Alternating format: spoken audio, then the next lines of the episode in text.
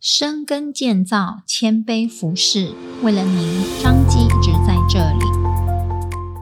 您现在收听的是张基选读，每周一篇健康知识，更加添。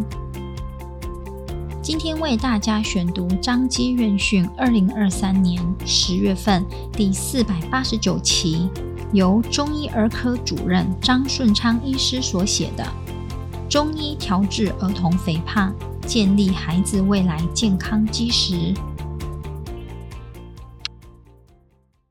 儿童肥胖是一个全球性的健康议题，不仅对个体的健康造成长期危害，还对社会和经济造成不小的负担。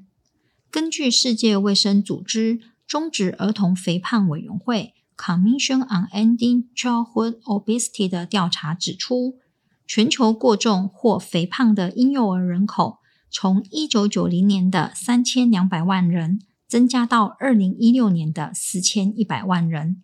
依趋势发展，到二零二五年，全球过重或肥胖的婴幼儿数量更将达到七千万人。若没有提供适当介入措施，肥胖的婴幼儿在童年，青少年期和成年期很可能会继续肥胖，未来将成为一个严重的公共卫生问题。而在台湾，依据教育部的普查显示，台湾国小及国中儿童与青少年的学童过重和肥胖比率皆已将近三十 percent，相当于每三个儿童或青少年就有一个过重或肥胖。除了少部分基因遗传的影响外，不健康的环境与不良的生活形态是导致肥胖的主要原因。例如，高热量、低营养的垃圾食物、含糖饮料等随手可得。三 C 产品的普及，令孩子们课余休闲多变成纸上运动的电脑、手机游戏。升学压力下，易使孩子在学校或家庭生活中的运动量明显减少。儿童肥胖不只影响外观，对儿童健康也有不同层次的影响。肥胖是高血压、高血脂与心血管疾病的危险因子，也会增加葡萄糖不耐症、胰岛素阻抗与糖尿病的风险，也可能会造成呼吸道的疾病，如导致气喘。睡眠呼吸中止，在肠胃道方面可能会导致脂肪肝、胃食道逆流等问题。同时，肥胖也会影响内分泌，提高孩子性早熟的风险，导致生长板过早愈合，影响身高。此外，肥胖儿童在精神层面上较容易焦虑不安与忧郁，也会造成自尊心降低。自我感觉不受重视与社交问题，如言语羞辱与霸凌。因此，防治儿童肥胖是家长、学校与医护都需要重视的课题。中医认为，儿童肥胖症可由于长期热量摄入过多超于损耗，导致体内脂肪积聚过多，或者阳气虚衰、温煦力道不足。基础代谢低下，形成水湿痰瘀堆积，而导致生肥。如明朝李参医学入门所述：脾胃俱旺则能食而肥，或少食而肥。虽肥而四肢不举，盖脾胃虚而邪气盛也。有鉴于儿童与青少年正值发育阶段，中医对于儿童肥胖症的防治，综合考虑儿童的体质。饮食、运动、情绪等多方面因素，强调整体平衡和个性化治疗。其减重策略不同于大人，不可一味使用苦寒或泻药，以免损伤脾胃功能，影响其发育成长。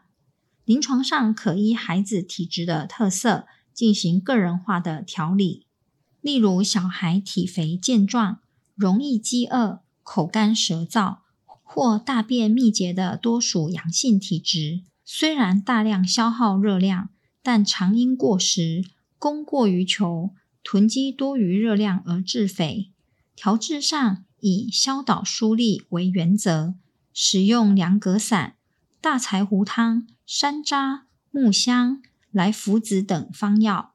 若体肥臃肿、面色苍白、疲倦乏力、容易胀气、四肢沉重，则多属阴性体质，因循环及新陈代谢功能低落，热量不能完全消耗，水湿痰瘀主流而肥胖，则以提振阳气、温通经络为调理原则。可用四神汤、理中汤、三苓白术散、桂枝、白豆蔻等方药。此外，也可以使用针灸、雷射针灸或耳穴治疗，刺激如足三里、丰隆、带脉、曲池、耳神门与内分泌等穴位，达到抑制食欲、提升代谢、促进脂肪消耗。并可调节自律神经，减低忧郁。儿童肥胖是可以预防和治疗的。在孩子的成长过程中，家长应多留意孩子的体态，可以用身体质量指数 （BMI） 来评估。BMI 是直接测量体脂肪含量以外，脂肪过度累积最好的替代检查。